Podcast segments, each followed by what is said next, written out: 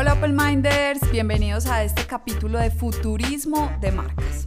Y hoy les traemos un resumen de algunos aspectos que son relevantes en el nuevo futuro de las marcas y esos drivers, cómo los pueden aplicar eh, desde los ejercicios que les voy a plantear a sus marcas, a sus negocios y cómo entenderlos y aterrizarlos. Cuando analizamos tendencias, las tendencias son más una colección de patrones que se hace desde la observación y la investigación en diferentes fuentes, a través de navegar diferentes ejecuciones de marca en el mundo, a través de ir a hacer recorridos y recientemente estuvimos en Nueva York haciendo esos recorridos buscando nuevas eh, formas de inspiración, qué está pasando, nuevos comportamientos. Cuando el mundo nos cambia en el 2020 de la manera que nos cambió, hay un cambio en la forma en que las personas venían pensando y eso hace que las personas se planteen una nueva serie de valores. ¿Qué quiere decir esto? Que cuando yo paro, el mundo para frente a mí y hace un cambio en la dinámica, yo me cuestiono y cuando yo me empiezo a cuestionar como ser humano, yo empiezo a entender que necesito tomar conciencia alrededor de todas las cosas que hago. Conciencia en todo puede existir, pero en qué cosas yo digo tengo que hacer un cambio. Cuando yo decido hacer un cambio en la forma en que yo hago un comportamiento, empiezo a instalar unos valores. Y esos valores van a cambiar la forma en que yo me comporte frente a lo que elijo comprar, a lo que elijo pedir, a lo que quiero seguir y a quien no quiero seguir. Y eso hace que después haya un cambio de la perspectiva, porque una vez yo decido comprar productos, servicios, seguir cosas distintas, tener insumos y contenido diferente, me cambia la perspectiva, cambia un paradigma, cambia la perspectiva y definitivamente eso termina generando un cambio en el estilo de vida de las personas, que termina impactando en masas, porque entre más personas cambien, más influencia van a recibir unos de otros y esa influencia termina generando un cambio en masa de otras personas y por eso hoy estamos frente a un cambio importante y como esos influencers de antes ya cobran otro sentido a los influencers de hoy que empezamos a ver unos cambios importantes en la forma en que se comunican y en la forma en que hacen lo que hacen y también entran en cuestionamientos y en crítica. Entonces, a partir de todos estos cambios que les estoy diciendo, empiezan a surgir nuevas tendencias, nuevos patrones y todas las agencias de tendencias hacen unas miras diferentes y les ponen titulares diferentes a sus tendencias, pero en realidad pues estamos viendo unos comportamientos muy parecidos entre todos. La diferencia está cómo yo lo capturo como negocio y como marca y cómo lo ensamblo a la nueva estrategia, a las nuevas tácticas, a partir de esos cambios. No necesariamente los cambios que se ven en todo el mundo se reflejan en los países de Latinoamérica tal cual. Hay en algunas cosas impacta directo, en otras a veces ni lo toca, por ejemplo, y en otras eh, tiene una proyección de más largo plazo.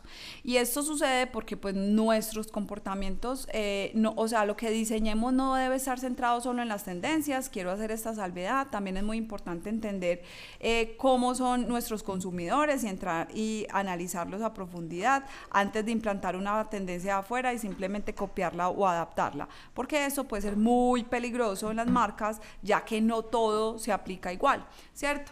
Entonces, voy a empezar a bajar acá algunos de esos cambios que hemos venido viendo y digamos esos drivers de cambio que eh, podemos analizar.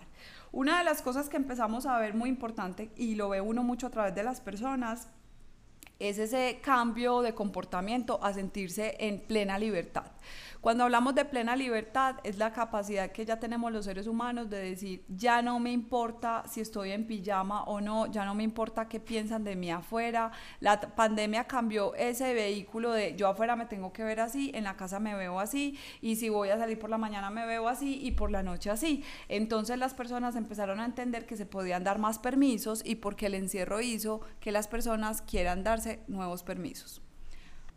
Entonces, a partir de que nos damos nuevos permisos en el vestuario, en lo que consumimos, en nuestras orientaciones políticas, hemos empezado a hablar mucho más de política cuando antes ni siquiera nos acercábamos a esos temas, hemos derrumbado los tabús, por ejemplo, el nuevo, la nueva forma de relacionamiento en el amor es, sí que ha marcado diferencias, se empezó a hablar en el mundo del poliamor, pero de ahí se han gestado muchos movimientos y cambios y cómo la nueva forma de concebir pareja empieza a migrar en el mundo y cómo entonces empezamos a ver el no género y es que ya no me interesa si es femenino o masculino, yo puedo ser ambos y puedo ser mujer o hombre y puedo ser ambos, puedo vestirme como hombre, puedo vestirme como mujer y eso no significa nada o puedo considerar que estoy en lo no género y entonces las marcas empiezan a salir a explorar códigos de no género, códigos en que una loción no tiene que ser para hombre o para mujer, puede ser de todos. Claramente estamos frente a un cambio de paradigma. Y esto nos encanta en el Open Lab, porque esto nos va a permitir construir marcas con información diferente, negocios con un ADN diferente, pero eso sí, con transparencia radical.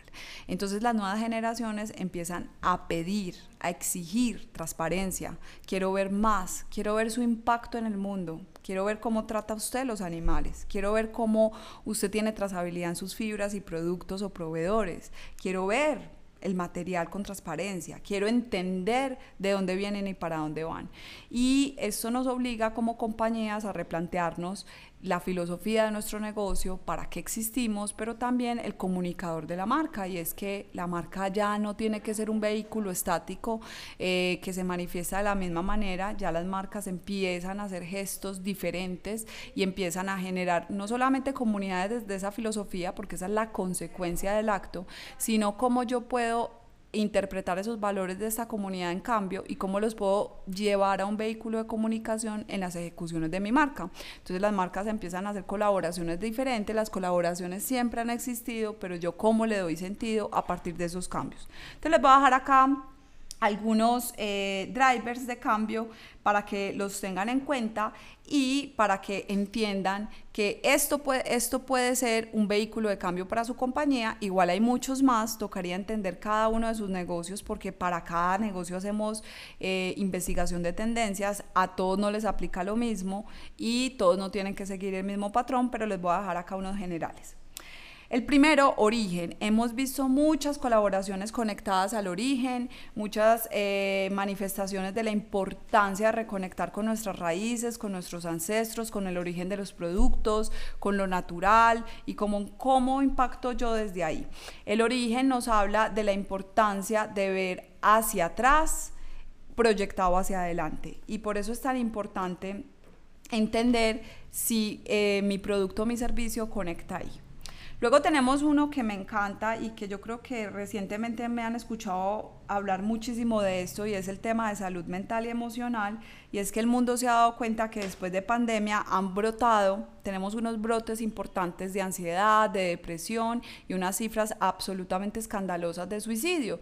Y eso nos lleva a replantearnos cómo las marcas y los negocios están trabajando ahí, qué impacto estamos haciendo porque acabamos de vivir una situación muy compleja que genera unos brotes en nosotros como seres humanos, en nuestra mentalidad y en nuestras emociones y que ya nos dimos cuenta la importancia que tienen.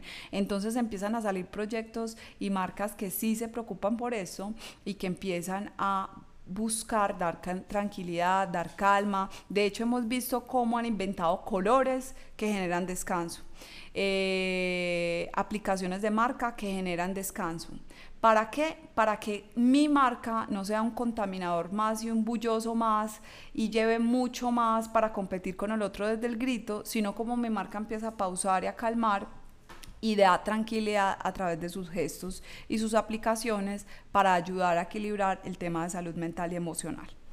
Tenemos otro muy importante que viene hace un par de años mostrándose en el mundo, pero que yo creo que debería ser una obligación y es el tema de la diversidad y la inclusión.